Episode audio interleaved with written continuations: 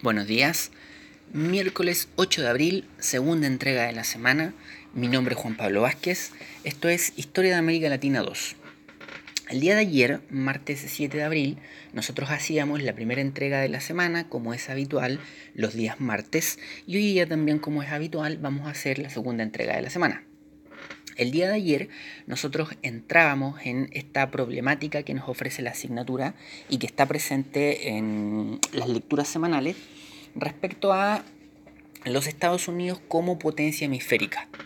Nosotros hacíamos un eh, reconocimiento a los Estados Unidos, además de como potencia hemisférica, como una potencia global y más que una potencia inclusive durante el siglo XX o desde determinado momento del siglo XX como la potencia hegemónica, eh, la potencia hegemónica global.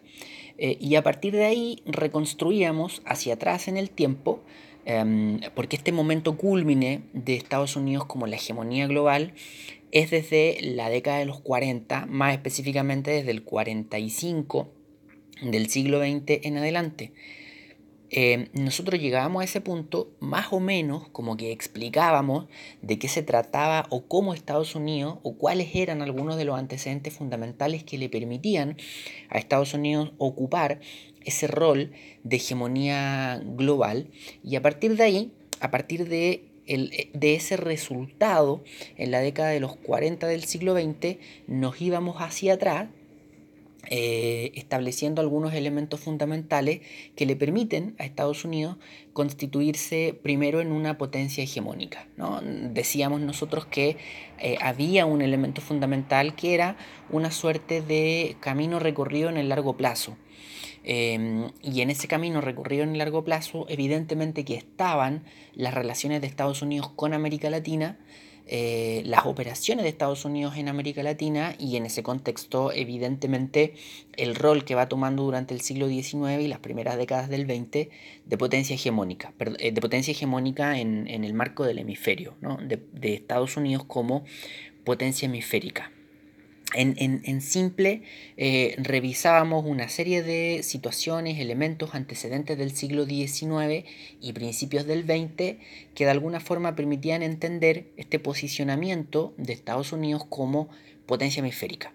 Eso lo hacíamos ayer y, eh, y además bajo el marco de nuestras sesiones de este marzo y abril del 2020, que en realidad se tratan de, em, como yo lo planteaba, de, o como yo lo he planteado, como lo hemos intentado plantear con, Benjamín, con el ayudante, un acompañamiento a las lecturas.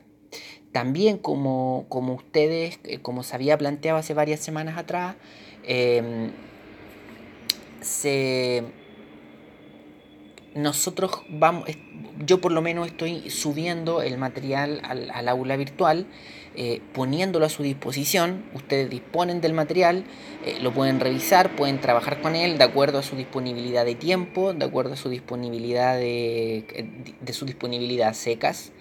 Em, pero el material queda a disposición y ustedes pueden, digamos, ir, ir revisándolo, tanto el material bibliográfico como el material que elaboro yo. Y el material que elaboro yo es un acompañamiento a las lecturas. Eh, cuando normalicemos nuestras clases vamos a poder hacer eh, trabajo con mayor interacción y, con tal, y tal vez también con un, con un mayor nivel de focalización en determinadas problemáticas. Pero mientras tanto lo que hacemos es subir el material, ponerlo a disposición y tratar de ir acompañándolos en el proceso de lectura, ir trabajando con ustedes eh, proponiéndole ciertos elementos que eh, tal vez le pueden ser útiles para, en, su proceso de lectura. Entonces, para el día de hoy, para esta mañana, em, lo que vamos a hacer es seguir trabajando en esa lógica vamos a seguir haciendo un acompañamiento en términos de las lecturas. Ayer fue un marco un poco más general, con elementos un poco más generales. Hoy día vamos a establecer determinados antecedentes desde una perspectiva un poquito menos general. Em, eh, y bajo la misma problemática, que es digo, problemática no como problema, sino que como, como, como problema de análisis, a eso me refiero. Em, que es Estados Unidos como potencia hemisférica.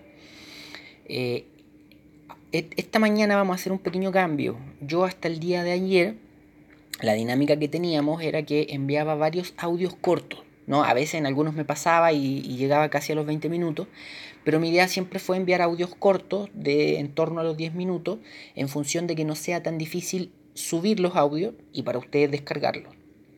Bueno, hoy vamos a hacer una cosa diferente, vamos a subir solo un audio eh, de la duración que, bueno, que alcance en función, eh, eh, como para que tengamos la comparación, ¿no? ¿Qué es más simple para ustedes? si varios audios más o menos breves, más livianos, más fáciles de descargar, o bien un solo audio más difícil de descargar, pero tal vez más manipulable que estar con, con varios audios, ¿no? Así que... Así que bueno, después cuando tengamos más posibilidades de interacción, cuando normalicemos eh, nuestras entregas, después ustedes me podrán contar qué les parece más cómodo. Em, en términos de los propósitos de aprendizaje para hoy, en términos de los propósitos de aprendizaje, eh, quedémonos con los propósitos de aprendizaje semanales, o, sea, los que conversábamos ayer, que sean también los del día de hoy. Es decir, reconocer antecedentes fundamentales del proceso de ascenso de Estados Unidos como potencia hemisférica y reconocer aspectos y antecedentes fundamentales de la relación de Estados Unidos y América Latina entre fines del siglo XIX y principios del siglo XX. Em, eso como propósitos, objetivos de aprendizaje.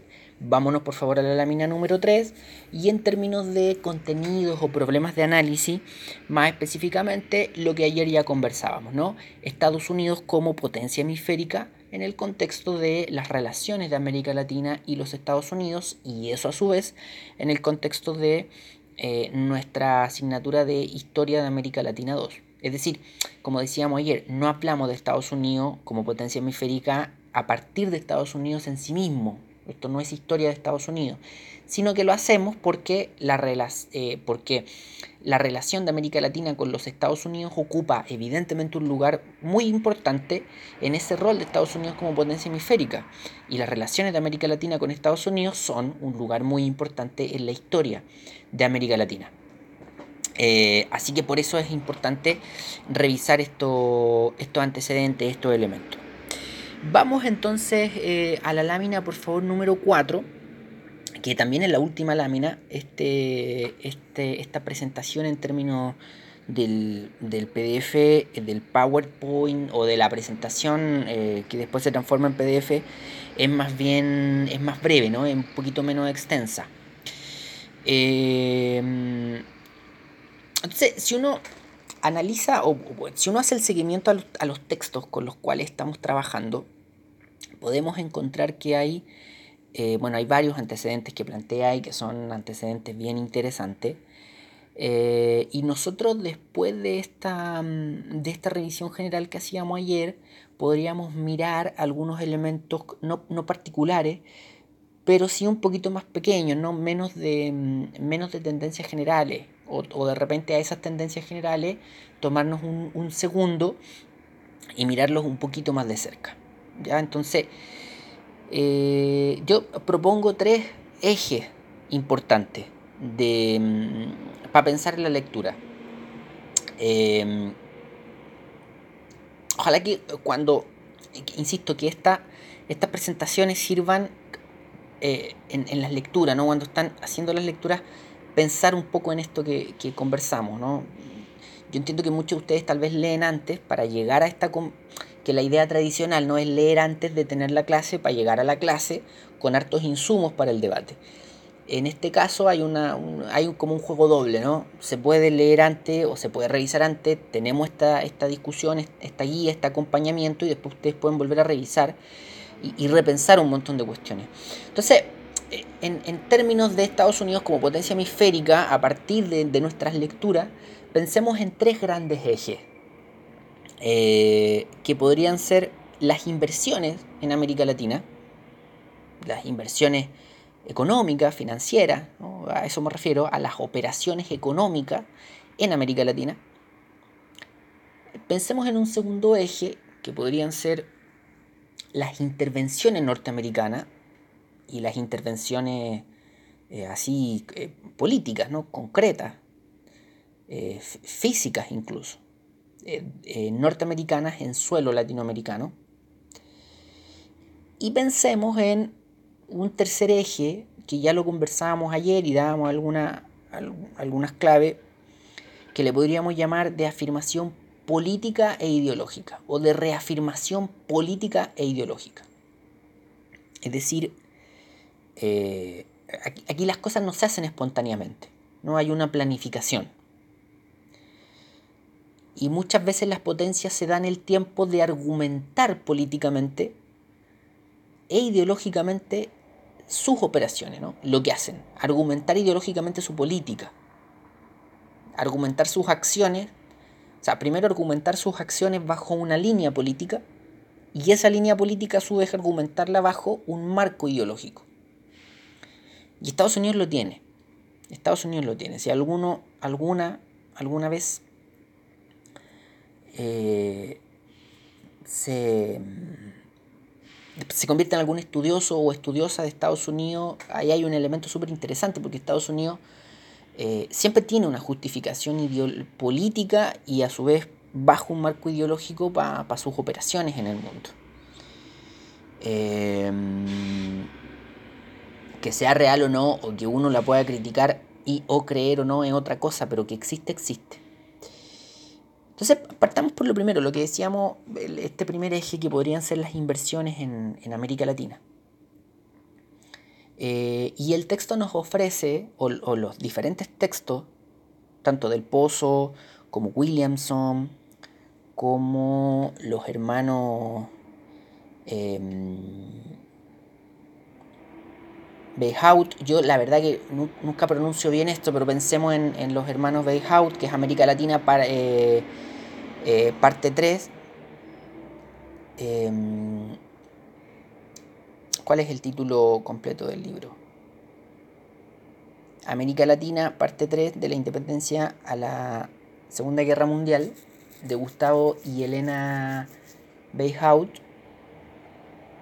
que es el bueno, en fin, el punto es que em, si uno piensa en estos tres textos, estos tres textos, algunos más, otros menos, van a, van a abordar esta temática, que son las inversiones o las operaciones económicas, llamémosle así, eh, en América Latina.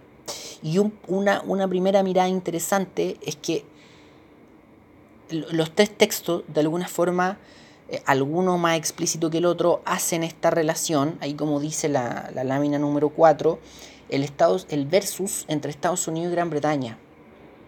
Hacen el análisis comparativo o hacen el, contraste, no ofrecen el contraste, el contraste, porque esa es una clave relevante. Eh, sabemos que el siglo XIX o la última década del siglo XIX, principios del siglo XX, es un momento donde hay una suerte de recambio, ¿no? Estados Unidos eh, y Gran Bretaña se pasan la posta en términos de, em, o se empiezan a pasar la posta en términos de la potencia en América Latina. hay un, punto en el cual Estados Unidos emerge como la potencia en América Latina y Gran Bretaña pasa a ocupar el segundo lugar. ¿no? Eh, el, digamos, en términos simples, el matón del barrio pasa a ser Estados Unidos. Llegó un punto, llegó un punto en que el segundo matón le pegó al primero y pasó a ser el matón del barrio. Y todos le empiezan a tener un poco más de cuidado, más miedo a ese que al que era antes el matón del barrio. Y Estados Unidos empieza a ocupar ese lugar a fines del 19, principios del 20. Y eso es constatable en varios aspectos. Y uno de esos aspectos es en este punto, en este eje, digamos, de las inversiones en América Latina. Y el texto, no, incluso el texto de Del Pozo nos ofrece alguna estadística. ¿no? Y si uno empieza a revisar la... Por eso, por eso lo de las inversiones, ¿no? Si uno empieza a revisar las inversiones en términos duros, en términos de plata, eh, va a encontrar cómo desde varios, varios siglos, varias décadas del siglo XIX, Estados Unidos tiene un mayor crecimiento. Inglaterra sigue en el primer lugar, pero Estados Unidos crece más, porcentualmente, digamos, en cuanto a sus inversiones. Estados Unidos está, digamos, Gran Bretaña va mucho más adelante, pero los pasos de Estados Unidos son más largos. Entonces, esto es como, esto es como hace 5 años atrás o 10 años atrás, China versus Estados Unidos. China crecía más, pero Estados Unidos era más grande, entonces le llevaba ventaja. en el caso de Estados Unidos, Gran Bretaña, en América Latina, en realidad en la economía global en el siglo XIX, pero pensemos solo en América Latina por ahora, eh, efectivamente Gran Bretaña llevaba más ventaja, pero Estados Unidos avanzaba pasos más largos. Y, en el, y a fines del 19 y principios del 20 se provoca el, quiebre. Eh, por ahí Del Pozo va a decir, del Pozo Williamson, ¿no? Van a decir la Primera Guerra es un punto clave ahí. Después de la Primera Guerra Mundial, ya Estados Unidos definitivamente es el que, el que más invierte, ya sobrepasa definitivamente. Sea, no es solo el que más crece, sino que se acaba esa ventaja y sobrepasa a Gran Bretaña como el que más invierte en, América Latina. Y bueno, también es súper relevante, también es súper interesante eh, la distinción que hacen, ¿no? Empiezan a, y por favor fijarse en eso, hacen una, mm, un, no sé si un análisis, pero sí por lo menos reconocen los autores, tanto del Pozo como Williamson, como, em, como los Bayhout. Eh, después si alguien escucha el, la, la, correcta pronunciación de los autores del, libro este, em, América Latina parte 3, de la independencia de la Segunda Guerra Mundial tiene todo el derecho a reírse mucho de mí, ¿eh? no, no, hay problema con eso. Em, bueno, estos tres textos los autores van a reconocer también como un elemento relevante los sectores de la economía donde eh, se va a invertir o donde está esta presencia eh, inglesa y norteamericana y las firmas y compañías incluso que están en todo este proceso. Y eso créanme que es un factor interesante, ¿no? Es un, factor importante. Además de que está esta dinámica de que Estados Unidos va sobrepasando de a poco a Inglaterra, eh, además, por ejemplo, para Del Pozo, eh, Estados Unidos se concentra principalmente en las actividades de exportación y en los servicios públicos y en las actividades de exportación, principalmente en, términos de cultivo, en términos agrícolas y mineros. Y eso es interesante porque nosotros pertenecemos al, o sea, digo, nosotros como chilenos pertenecemos al, a ese segundo saco. Desde, esto no se estudia tanto en Chile, pero desde principios del siglo XX empiezan a llegar eh, empresas, norte, desde el principio del siglo XX, desde el principio del siglo XX, empiezan a llegar empresas norteamericanas a hacer exploraciones a Chile. Y esa es una dinámica que va a permanecer. Las potencias mundiales no solo son potencias mundiales porque tienen el poderío militar, o porque tienen esa capacidad de ser los matones del barrio. Las potencias eh, mundiales son potencias mundiales porque además tienen la capacidad tienen la infraestructura, tienen los conocimientos, tienen todo un poderío de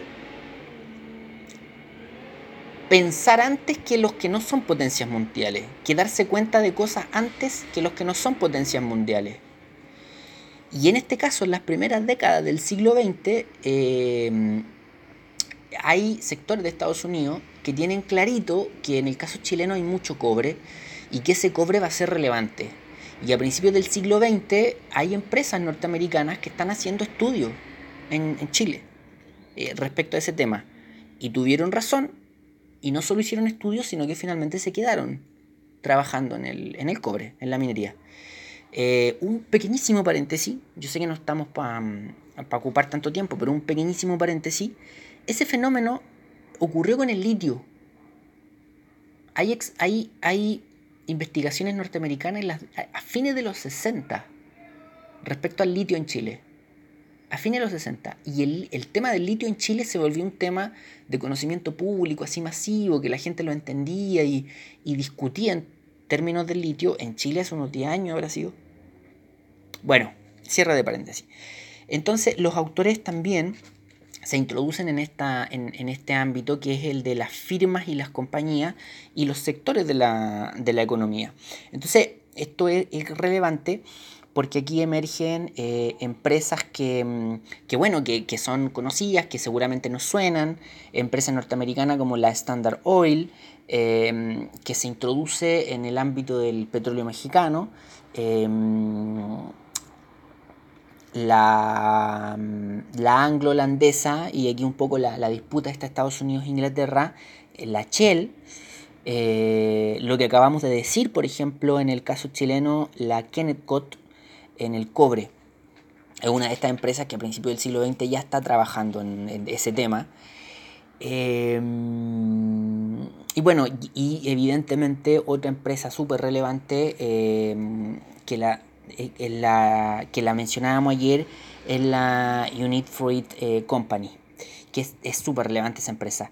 Y aquí, por ejemplo, em, ah, bueno, el, la ITT, en el caso de los servicios, nos establecíamos anteriormente el de, el de los productos de exportación, eh, y en el caso de los servicios, por ejemplo, la ITT, que la ITT va a ser una empresa súper relevante durante décadas, hasta el día de hoy, eh, con, con, su presencia en, en América Latina. Eh, y aquí hay un elemento que es súper relevante. Aquí hay un elemento que es súper relevante.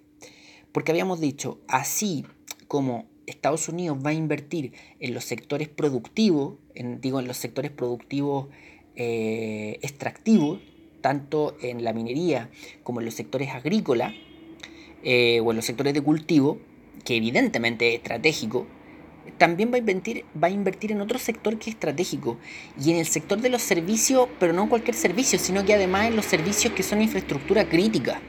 Por ejemplo, gran parte del desarrollo de em, o la implementación de los servicios de electricidad, de trenes, de telefonía, eh, en el siglo XIX, eh, por ejemplo en el caso de Argentina, va a ser con capitales ingleses, pero después Estados Unidos también toma la posta de eso. Y eso es súper relevante porque no estamos hablando de cualquier sector. El, tendido de ferrocarriles, el tendido eléctrico, el tendido de, de telefónico va a ser fundamental para la modernización de tu economía, para la modernización de tu país. Y el que invierte en eso, por lo tanto, tiene una capacidad de decisión y una influencia súper grande en un área que es clave para la modernización de tu país. No sé si se entiende lo que estoy diciendo. De repente así solo escuchándolo suena medio abstracto. Pero insisto, pero insisto, la telefonía, el tendido de ferrocarril, etcétera, son elementos clave en la modernización económica de un país. Y el que invierte en eso, finalmente el que pone la plata en eso, por lo tanto, tiene una influencia súper grande en los procesos de modernización económica de tu país. De alguna forma está decidiendo no si tu país se moderniza o por lo menos está decidiendo cómo se moderniza o no tu país. Bueno, eso en términos de, esto de las inversiones en América Latina. Ahí hay un eje importante que, mm, los autores de nuestros textos eh, abordan y que son bien, bien relevantes de mirar. Eh, otra, mm, otro, otro, digamos, eh, factor súper relevante acá, lo vamos a plantear como el, el segundo eje,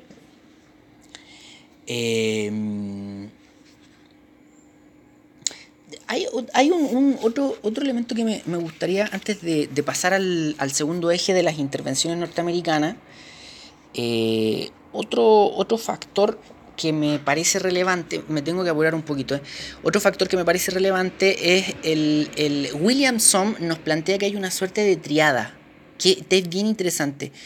Eh, que nos va a decir que entre fines del 19 y principios del 20 se da una suerte de relación tripartita entre Estados Unidos, eh, Inglaterra y los Estados y perdón, y América Latina. Porque América Latina va a ser importador de productos norteamericanos y exportador de productos agrícolas a Inglaterra, ¿no? Eh, Estados Unidos le compra sus productos industriales a Estados Unidos, perdón, América Latina le compra sus productos industriales a Estados Unidos y le vende sus materias primas a Inglaterra. Y el autor nos explica, y esto es bien interesante, el autor nos explica que no es tan simple llegar y venderle materias primas a Estados Unidos, porque Estados Unidos también produce materias primas, y aquí un factor súper importante que yo lo planteaba ayer. Estados Unidos produce materias primas y protege a sus productores. Y protege a sus productores. Y aquí también hay un elemento que se va a repetir en la historia, cuando uno mira a Estados Unidos y es esta lógica de mantener una política hacia afuera que no es tan idéntica a la política hacia adentro. Y, es que una lógica bien importante. Estados Unidos utilizó muchísimo, muchísimo la apertura de frontera, el liberalismo económico hacia afuera y hacia adentro lo utilizó muy pragmáticamente. Cuando hay que ser proteccionista y cuando el Estado tiene que operar, se protege y se opera. Y cuando hay que ser más liberal, bueno, se es más liberal. Pero en ese caso, insisto, por ejemplo, por ejemplo, todo el sector agrícola en los Estados Unidos está muy protegido. Está muy protegido. Estados Unidos lo protege, su Estado protege al sector agrícola. Eso es muy relevante porque es una clave para entender el ascenso económico tan grande de los Estados Unidos. Este, aquí cuando vengan los gurús del liberalismo y el libre cambio y todo eso, no es tan así, no es tan así. Hay que darle una mirada a lo que decía eh, Hamilton, un tipo muy relevante en, la política económica de los Estados Unidos a principios del siglo XIX. Eh, Hamilton, algo así como una suerte de padre del proteccionismo, que ni siquiera es tan padre porque esto, él también lo va a estudiar de, lo que hacían algunos europeos. Eh, y Estados Unidos fue muy proteccionista eh, y con un Estado bien presente en muchas áreas. Que hacia afuera tenga un discurso distinto es otra cosa, pero hacia adentro fue muy proteccionista. Bueno, quería decir esto porque Williamson ya lo plantea cuando, o por lo menos ya está presente en este planteamiento de Williamson de de esta suerte de relación tripartita, donde él dice, le compramos productos industriales a Estados Unidos, pero le vendemos nuestras materias primas a Inglaterra. ¿no? Y, ahí surge esa duda, bueno, ¿por qué no le vendemos las materias primas a Estados Unidos? O por lo menos todas las materias primas, porque Estados Unidos protege a sus productores locales. Bueno, vámonos al segundo eje, y aquí vamos a ir avanzando un poquito más rápido. Vámonos al segundo eje, perdón, que es el eje de em, las intervenciones norteamericanas. Y acá en intervenciones norteamericanas me refiero así concretamente a intervenciones políticas, pero, pero aquí es bien interesante también cómo hay una suerte de relación entre el punto de las inversiones norteamericanas en América Latina y las intervenciones políticas norteamericanas en América Latina. Ahí hay una, esa área de todas formas está relacionada, no están separados, no son dos ámbitos que no se conocen, al contrario, dialogan muchísimo. Si revisamos nosotros los documentos, los textos que nos ha tocado leer, los textos semanales, vamos a encontrar que eh, una serie de intervenciones. ¿no? Ah, em, eh, Estados Unidos interviene en Panamá, y aquí es clave el hecho de que primero hay una independencia de Colombia, Panamá originalmente es parte de la Gran Colombia, ¿no? es una, región colombiana. Em, hay una separación, de, primero una separación, primero Panamá se separa de Colombia y después de eso eh, viene toda la situación esta del el canal de Panamá, porque Panamá es muy estratégico porque es un paso del Atlántico, como es muy como es un territorio muy delgadito, como es un istmo muy delgadito, es un sitio estratégico de paso entre el Atlántico y el Pacífico, ¿no? El que controla eso, controla el paso del Atlántico al Pacífico. Eh, entonces Panamá se independiza de Colombia con el gentil auspicio de las potencias mundiales y después de eso se construye el canal de Panamá. Nuevamente, eh, aquí hay que utilizar la lógica eh, Equipo, cuando veamos, cuando seamos detectives y estemos investigando un asesinato, la primera pregunta que hay que hacerse es, ¿a quién le convenía que muriera esa persona? Esa es la primera pregunta que hay que hacerse siempre. En este caso, en el caso de la separación de Panamá de Colombia, eh, evidentemente que por lo menos nos permite suponer una serie de cuestiones. Em, después viene la construcción del canal de Panamá. Y el canal de Panamá, como sabemos, eh, tiene presencia norteamericana por lo menos hasta el año 1997-98. ¿no? O sea, durante un siglo es Estados Unidos quien administra el canal de Panamá, que está en Panamá, pero lo administra Estados Unidos. Eh, tiene potestad norteamericana y hay, hay, militares norteamericanos. es, un canal que en realidad es, norteamericano, o con una suerte de no es exactamente esto, pero es como una suerte de concesión, ¿no? El, el canal está en Panamá, eh, todo el mundo lo conoce como el canal de Panamá, pero eso es una operación norteamericana. Eh, así formalmente, no, no, una crítica política, es una operación norteamericana hasta 1997 donde se le devuelve la administración y la soberanía del canal a Panamá. Eh, bueno, Estados Unidos interviene en Cuba, Estados Unidos interviene en Haití, Estados Unidos interviene en República Dominicana, Estados Unidos interviene en Nicaragua, Estados Unidos interviene en Guatemala, Estados Unidos interviene en México, eh, y en todos estos lugares, Panamá, Cuba, Haití, República Dominicana, Nicaragua, Guatemala, son lugares con una intervención muy clara, muy evidente. Estados Unidos interviene, así, ¿no? Estados Unidos como Estado interviene y apoya a uno de los dos bandos en pugna. Y en muchos casos como República Dominicana, con la familia Trujillo, eh, perdón, con Trujillo, o en el caso de Nicaragua, con la familia Somoza, eh, Estados Unidos eh, apoya, no solo interviene y apoya a un bando en disputa de la política interior de aquellos países, sino que además a quienes apoya es a dictadores, en el caso de Trujillo, en República Dominicana, y en el caso ya casi caricaturesco de Nicaragua, donde se apoya a Somoza, eh, que establece una suerte de dinastía en, Nicaragua, eh, y la familia Somoza gobierna por mucho rato en Nicaragua, por varios años, por décadas, con el gentil auspicio, soporte y patrocinio eh, de los Estados Unidos. Em, bueno, ustedes en la lectura de los textos esto lo van a ver con, más calma, con más paciencia y con más elegancia que, eh, que aquí a través de este, de este video. Y el caso mexicano es bien interesante porque como habíamos dicho, en el siglo XIX además México pierde mucho territorio a manos de Estados Unidos. ¿no? Eh, pierde una cantidad de territorio que con el tiempo se va a transformar en los actuales estados de California, de Texas, de Nevada, de Nuevo México, de Arizona, de los Estados Unidos. Eso era territorio mexicano, o por lo menos era territorio que en México eh, tenía soberanía sobre él o defendía su soberanía sobre él. En el siglo XIX Estados Unidos se va a quedar con ese territorio eh, y después en el siglo XX, o a principios del siglo XX, eh, si bien no hay una intervención tan grosera o tan evidente como en los casos de, que acabamos de mencionar, de Panamá, Cuba, Haití, República Dominicana, Nicaragua, Guatemala, eh, sí hay una serie de búsquedas de eh, intervención diplomática en el marco de la Revolución Mexicana.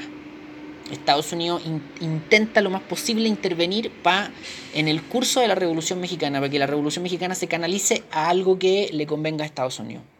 Finalmente, bueno, no sé si ocurre o no ocurre, pero, pero es, relevante ese, ese tema. Eh, equipo, por favor, aquí los casos particulares ojalá tengan tiempo de leer los textos y mirarlo y compararlo y analizar la, intervención en Panamá, en Cuba, en Haití, en República Dominicana, las que hemos dicho, ¿no? Porque esta conversación que estamos dando ahora se queda muy corta, pero ojalá tengan tiempo de, mirarlo. Eh, y bueno, si uno revisa estos países, eh, hay un elemento clave, ¿no? Un elemento muy evidente. Algo tienen en común Panamá, Cuba, Haití, República Dominicana, Nicaragua, México, Guatemala algo tienen en común, además de que han sido intervenidos. Eh, y ese elemento en común es que constituyen un área de interés, tanto, tanto porque ahí se intervino como física. Eh, cuando hablamos de Estados Unidos como potencia hemisférica ascendente, o sea, fines del 19, principios del 20, en los países que interviene así más directamente son los países de América Central y el Caribe. Entonces, muy claramente, una de las formas en que Estados Unidos se va constituyendo como potencia hemisférica a fines del 19, principios del 20, es así muy claramente establecer un arco de interés estratégico. Esta zona es mía. Y eso se empieza a notar, como ya decíamos, cuando Inglaterra empieza a perder esa influencia y la empieza a ganar Estados Unidos y sin ningún amago de hacerlo poco evidente o un subtexto o que no se note mucho, Estados Unidos interviene en América Latina y el Caribe así en términos muy concretos y muy claritos y establece su área de interés que como sabemos a lo largo del siglo XX se va extendiendo. Pero eso es como el punto, digamos, de partida más evidente. Y aquí una, una última clave importante, y nos vamos al último eje para cerrar ya este, este, este audio, y es cómo este tema de la intervención norteamericana se relaciona con las inversiones en América Latina, porque hay una relación clave, ¿no? hay un diálogo permanente, y eso queda muy representado y muy expresado en la United Fruit Company. en la United Fruit Company. Denle una vuelta a la United Fruit Company y al rol de esta empresa en, América Latina. Es bien interesante y eh, seguramente es una historia que hemos escuchado muchas veces, pero, pero en este caso con nombre y apellido. O sea, la United Fruit Company empieza a operar económicamente en América Latina, en los países del Caribe, eh, y empieza a tener un nivel de influencia política muy grande, muy, muy grande. Está una empresa privada norteamericana de plátanos, ¿no? que se dedica a los plátanos. Eh, que primero llevan plátanos y los comercializan en, las bananas, las llevan desde, el Caribe y las comercializan en Estados Unidos y posteriormente empiezan a producirlas en, en, en, el mismo Caribe para llevarlas a Estados Unidos. Y la United Fruit Company aplicaba un método que de intervención política o de influencia política eh, que finalmente se termina siendo muy claro. Eh, en los países donde operaban, primero van a aplicar una técnica de soborno, van a intentar sobornar a los gobernantes. Eh, y cuando no había una respuesta positiva, o sea, cuando no funcionaban esos sobornos, van a empezar a meterse a financiar a grupos violentos de oposición a los gobiernos a los cuales no habían logrado sobornar eh, y finalmente se terminaban provocando revueltas y hasta revoluciones, donde ellos habían intervenido, donde ellos habían financiado, donde habían operado, o sea, operaban contra el gobierno que no lograban sobornar y finalmente de alguna manera lograban cumplir sus objetivos. Eh, eh, la, digamos, la, la, United Fruit Company además tenía una lógica de comprometerse a contribuir con el desarrollo de la infraestructura del país. Por ejemplo, comprometía una serie de tendidos de ferrocarriles, de líneas de ferrocarriles, en función del progreso y la modernización nacional. Y cuando eso se llevó a cabo, si uno lo revisa, finalmente los tendidos de ferrocarriles que construyó efectivamente esta empresa en, en varios países del Caribe van a ser tendidos de ferrocarriles que están en torno a las mismas eh, plantas, eh, digamos, las mismas territorios donde ellos operaban. O sea, donde ellos mismos eh, cultivaban y después mm, cosechaban las bananas, en sus propios territorios tenían estos tendidos de ferrocarriles. Entonces al final le prometían al gobierno una serie de ferrocarriles y cumplían, pero en torno a su territorio para favorecerse a ellos mismos en términos del transporte de sus propios productos. Eh, bueno, en fin, entonces esta empresa va a tener un rol ahí súper relevante, eh, súper importante en, América Latina y el, Caribe principalmente, a partir de constituirse en el monopolio de la banana, de la exportación de la banana a Estados Unidos, pero además por una serie de intervenciones políticas. Eh, y bueno, ¿de qué le sirve, no? ¿Por qué la United Fruit Company necesita tener tanta influencia política eh, para operar con impuestos más bajos, para que se le permitan desarrollar sus operaciones económicas, para virtualmente casi no pagar impuestos, para tener influencia, ¿no? para poder operar económicamente casi como quisieran en estos países. Eh, entonces ahí eh, de repente darle una vuelta, ojalá si pudieran mirar con, más detalle este, este, el rol de esta empresa en, América Latina y el Caribe. Ya, finalmente el tercer eje, y esto lo vamos a hacer bien breve, eh, el tercer eje sería este de la afirmación política e ideológica. Eh, en primer lugar, nosotros ya habíamos hablado ayer, habíamos mencionado esto de la doctrina Monroe, ¿no? Y la doctrina Monroe es básicamente una declaración del presidente Monroe en 1923, donde establece que eh, ninguna potencia europea debe intervenir en América. En 1823, ninguna potencia en América debe, eh, perdón, ninguna potencia europea debe intervenir en América. Y de alguna forma que si una potencia europea interviene en América, bueno, los americanos, los estadounidenses, tenemos derecho a eh, ayudar a esa otra nación que ha sido intervenida. O sea, si un país americano es intervenido por un europeo, nosotros los Estados Unidos vamos a ayudar a ese país americano a que se deshaga de esa intervención europea. Eso en 1823. Y ayer decíamos que los autores le daban miradas relativamente distintas a la doctrina Monroe. Mientras Williamson nos dice, la doctrina Monroe cuando surge es casi la bravata de un adolescente. Eh, nos decían, los Beyhout nos decían, que en realidad la doctrina Monroe cuando surge no es lo que parece y que después la interpretación que todos le damos eh, se va construyendo en el siglo XX. Que en realidad Estados Unidos ni siquiera tenía mucho interés en América Latina en el momento en que surge la doctrina Monroe. Lo concreto, lo concreto es que Estados Unidos ha tenido una planificación política apoyada en una construcción ideológica que de alguna forma argumenta desde su punto de vista su política en América Latina y su política en el mundo. Eh, y aquí hay cuatro claves que son interesantes y que ustedes le pueden dar una vuelta para entender la, la política de Estados Unidos en América Latina. La doctrina Monroe que ya planteábamos, que independiente de la interpretación de Williamson o la interpretación de los Weishaupt, la doctrina Monroe ha servido a lo largo del siglo XIX y a lo largo del siglo XX para justificar la política de Estados Unidos en América Latina. ¿no? Para decir nuevamente, tenemos que cuidar nuestra independencia como continente. Así que nosotros nos vamos a encargar de cuidar la independencia de nuestro continente. Y detrás de esa frase y de esa declaración, evidentemente se esconde también una política muy intervencionista. Em, en segundo lugar está este concepto del corolario Roosevelt. Y el corolario Roosevelt se relaciona con este tercer concepto que está en la lámina 4, que es el del gran garrote. Y se relacionan básicamente porque corresponden al mismo periodo. El corolario Roosevelt, o sea, el gran garrote es, es cómo se bautizó a la política de Roosevelt en relación a América Latina. Y que se llame el gran garrote ya significa mucho, ¿no? El corolario Roosevelt hace relación a que el presidente Teodoro Roosevelt de los Estados Unidos en algún momento va a decir Así, concretamente, esto lo pueden buscar en los textos, eh, hay ocasiones en que una nación civilizada tiene el rol, la responsabilidad y tiene el derecho a intervenir en otra que no es tan civilizada. Eso es como el colorario Roosevelt. O sea, Roosevelt finalmente ya no esconde las cosas, no necesita disfrazarlo de frases bonitas y dice ya, derechamente hay momentos en que es necesario intervenir en países que lo necesitan.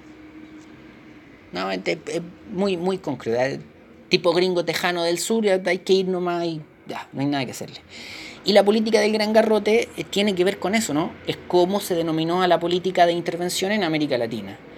Y el gran garrote, bueno, simple, necesito influir en ti y si no me dejas influir en ti, tengo un gran garrote para, para, hacer que influencie, para, para que te deje influenciar. Y finalmente un cuarto elemento relevante en la relación de, Estados Unidos con América Latina es este concepto del buen vecino. Y el concepto del buen vecino es un poco el opuesto al, gran garrote. Y curiosamente eh, uno normalmente asocia la política del buen vecino a otro Roosevelt, a Franklin Delano Roosevelt, que va a plantear esto de que Estados Unidos se tiene que constituir en un buen vecino eh, y no es, por favor, que no se entienda que Estados Unidos deja o, se planifica dejar de intervenir en América Latina.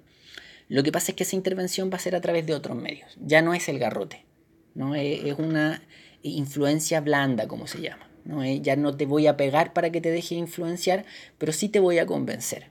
¿no? Y te voy a convencer de, mucha, de muchas maneras. Eso en términos súper súper generales.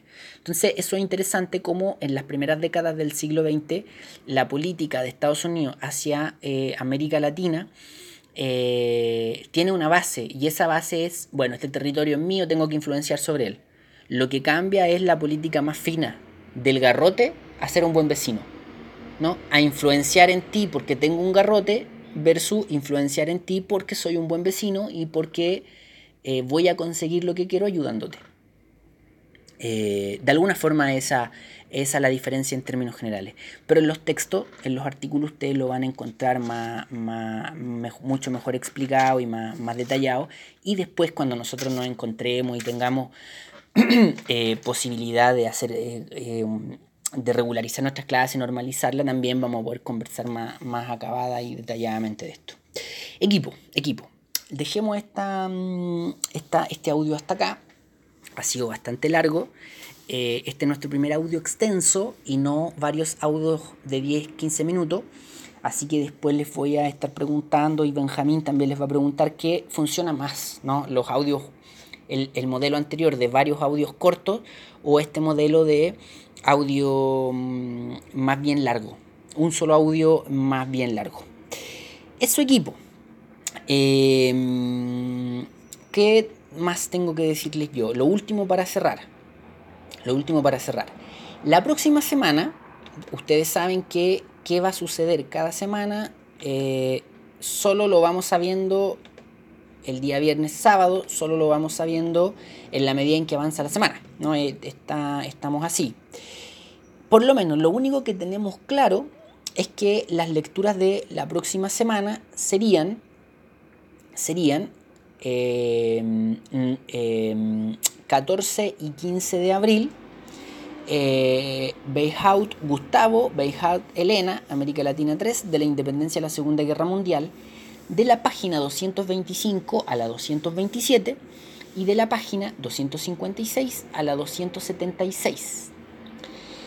Y, y eh, del Pozo José, de la página 143 a la página 191. Eso considerando las dos sesiones, la 7 y la 8, del 14 de abril, martes, y del 15 de abril, miércoles, ¿no? Considerando las dos sesiones, serían esas lecturas. Y esas lecturas ya están en el, en el, aula, en el aula virtual. El texto de Beihaut, eh, eh, de los Beihaut, está completo en el aula virtual, así que solo tienen que identificar las páginas, la numeración, y el texto de Del Pozo está por partes. Así que ahí también tienen que identificar la, numeración, cuál corresponde. Cualquier inexactitud lo corrijo hoy durante el día, lo, vuelvo a subir, etc. Pero esas son las lecturas de la, de la próxima semana. Igual voy a subir una, un comunicado, una noticia al, aula virtual eh, repitiendo esto. Y también, al igual que esta semana, la próxima semana voy a, voy a intentar que nos acompañemos en, en las lecturas y las podamos ir comentando como para que nos familiaricemos bien con, las problemáticas de la asignatura. Eh, eso equipo, pongan atención, por favor, eh, al, al, video que voy a estar subiendo al, al aula virtual que me parece una cosa que habíamos dejado pendiente y que era, era importante ponerse al día. Equipo, eso, nos hablamos la próxima semana.